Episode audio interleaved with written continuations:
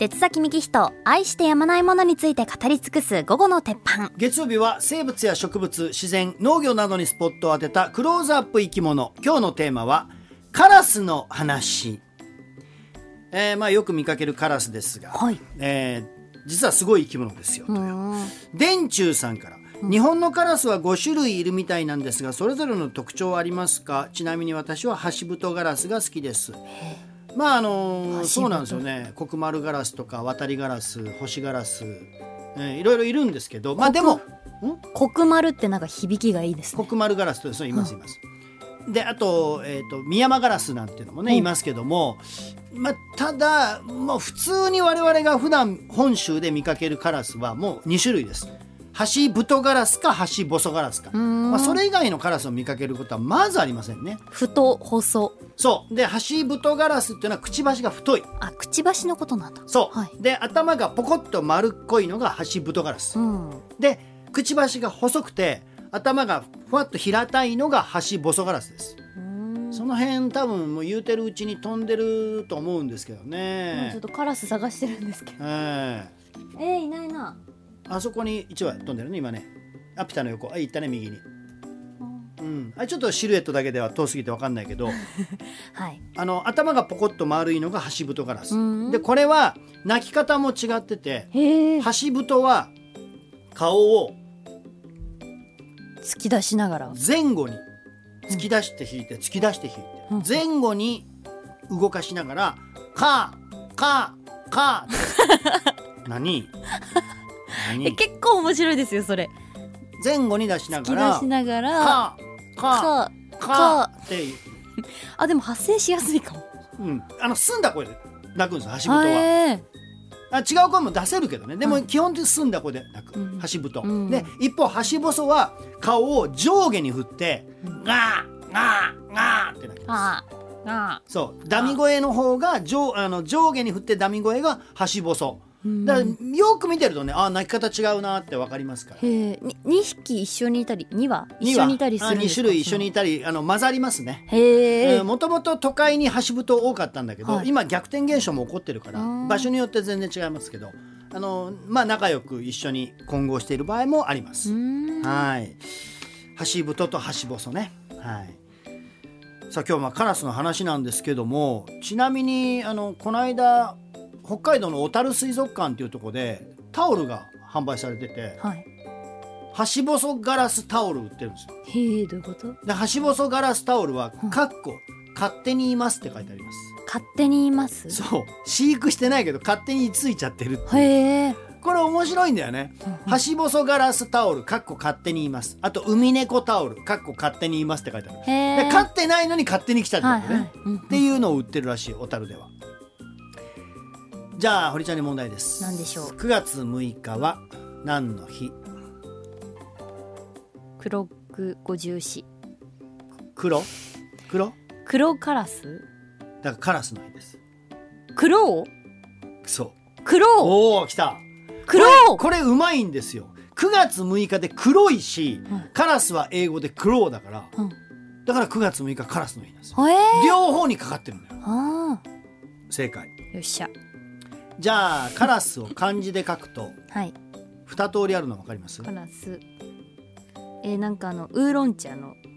うんそううそうウーロン茶のう、ウーロン茶のう、うん、もう一個。えー、カラス？カラスカラス。牙って書いて鳥って書くとカラスなんですよ。へえああはいはいね？牙辺そうだそうだ。に鳥でカラスなんですよ、はいはい。なんで牙なんでしょうか？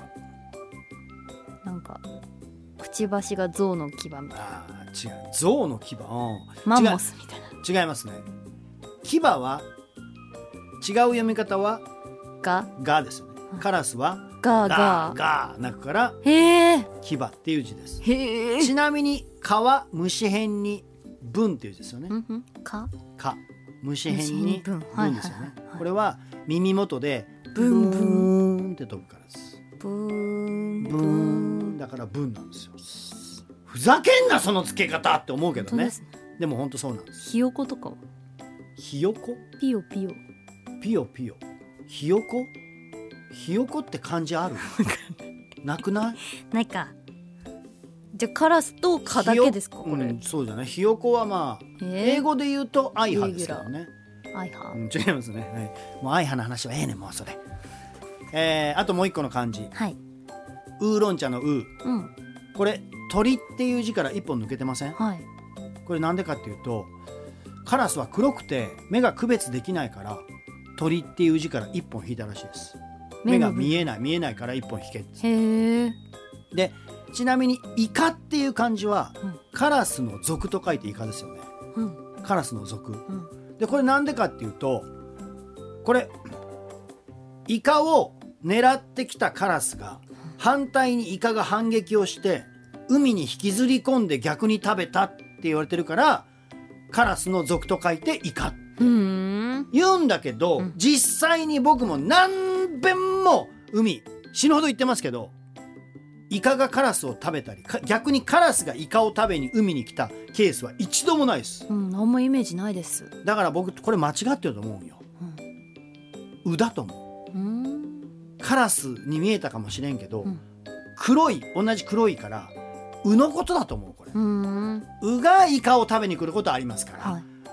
っていう多分これ間違い漢字だと思うんだけどね、まあ、ちなみにまあイカは一応カラスの属と書きますけどもね。はいまあ、カラスの歴史は本当にすごくてあの大昔から霊長と呼ばれておりまして日本の神話にも登場するのがヤタガラスという。はい、ヤタガラスこれ神武天皇が大和の国に向かう際にそのヤタガラスが道案内をし戦いを勝利に導いた勝ち取りということでだから日本サッカー協会のシンボルはヤタガラスを使ってうますね。はい、シンボルなんですね。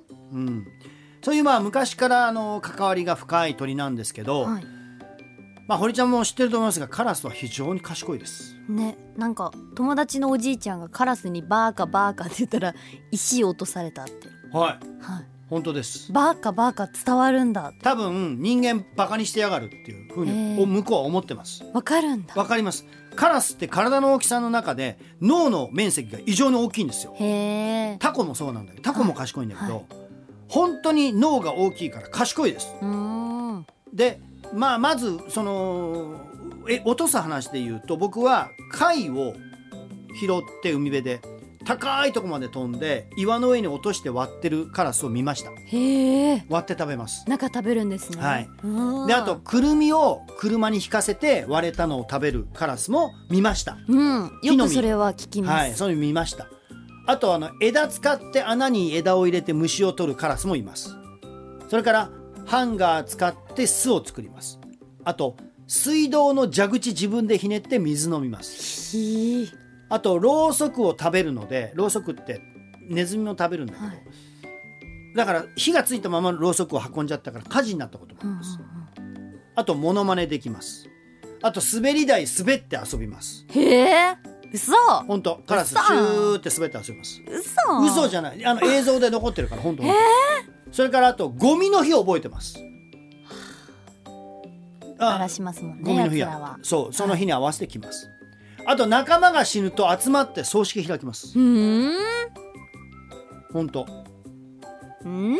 本当家族そのラビュー言いながら、歌ってます？ええ歌ってます。であと、え敵に対してうん勇敢に挑んだりするやつは仲間の中で「おおこいつすげえ」って認めてもらえるんですよ。どういうこと？だから暴走族と同じなんですよ。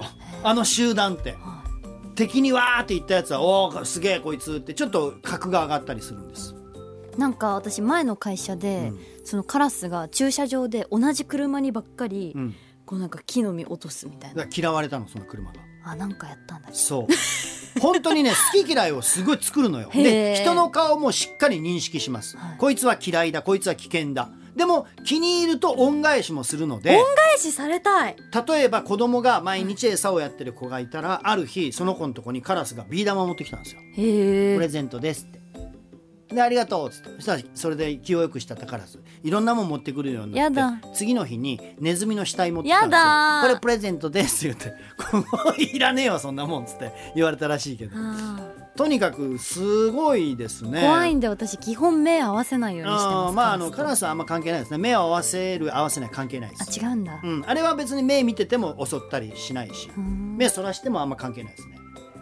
で俺も嫌われてずーっと上から枝を落とされたこともあります、ええっていうねまあ本当とにかく賢いカラスなんですけどはまあ嫌われる存在ではあるんだよねい。どうしたら嫌わわれないで済みますか？